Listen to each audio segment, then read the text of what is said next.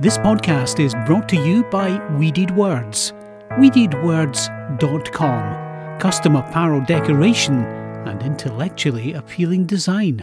Привет! Вы слушаете 13 эпизод подкаста «5 минут». Это подкаст для тех, кто учит русский язык. Меня зовут Евгения Власова. Я лингвист, я преподаю русский язык и веду блог properrussian.com. Сегодня я хочу поздравить филологов с Днем славянской письменности. 24 мая страны, где используют кириллический алфавит, отмечают День Кирилла и Мефодия. В России этот праздник официально называется День славянской письменности. Кирилл и Мефодий – это два просветителя, которые изобрели особый способ записи славянских языков – славянскую письменность.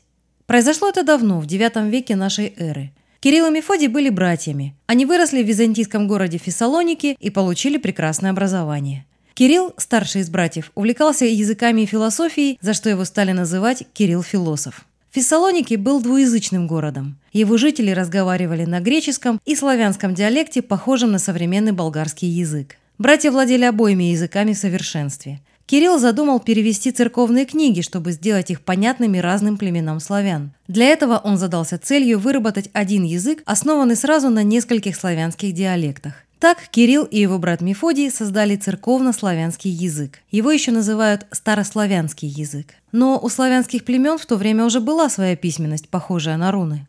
До нас дошли некоторые древнерусские документы, написанные на бересте, то есть на коре березы. Такие документы называют берестяные грамоты.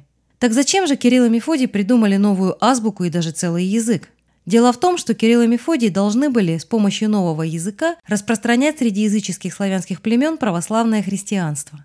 Римско-католическая церковь тоже распространяла свою веру среди славянских народов, но требовала, чтобы церковные службы велись на латыни.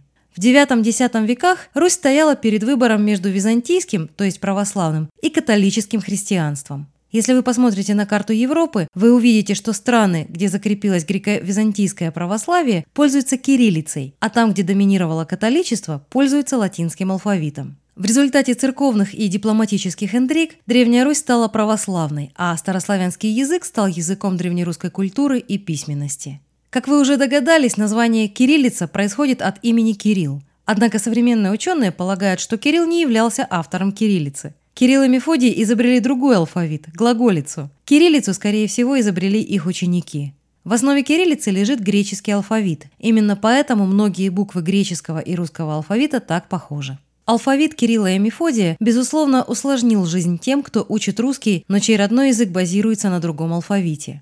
Ведь новый алфавит – это серьезное препятствие, и некоторые бросают учить русский язык, так и не продвинувшись дальше азбуки. Кстати, носители русского языка находятся в более выгодном положении. Нас с детства окружают как родные буквы, так и латиница. Латинский алфавит можно встретить повсюду – в названиях международных брендов, на автомобилях, телефонах, названиях витаминов и на шахматной доске. Кириллица создала проблемы и программистам. Изначально в компьютерах просто не было места для нелатинских символов. Для отображения кириллицы сначала использовали программы, которые заменяли латинские символы в памяти компьютера кириллическими. Но в русском языке 33 буквы, а в латинице 26, поэтому приходилось идти на всякие хитрости. Позже программисты научились загружать русские символы, не удаляя латинские, но на разных системах были разработаны разные стандарты. Сегодня, когда объем памяти не является проблемой, мы все равно сталкиваемся с наследием разных кодировок, и русские буквы не всегда отображаются корректно. Нужны ли славянским языкам особенные, не похожие на латинский алфавит буквы? Считается, что буквы кириллицы идеально приспособлены к звукам русской речи. Например, в русском алфавите есть буквы для звуков ш, щ, ж, ч и ц. Однако в польском и чешском языках эти звуки тоже есть, но алфавит латинский. Сербские и хорватские языки очень похожи, они являются ближайшими родственниками. При этом один использует преимущественно кириллицу, а другой латиницу. Наверное, не так уж и важно, какими буквами записывать речь. Гораздо важнее, какие мысли и идеи вы хотите донести с помощью языка.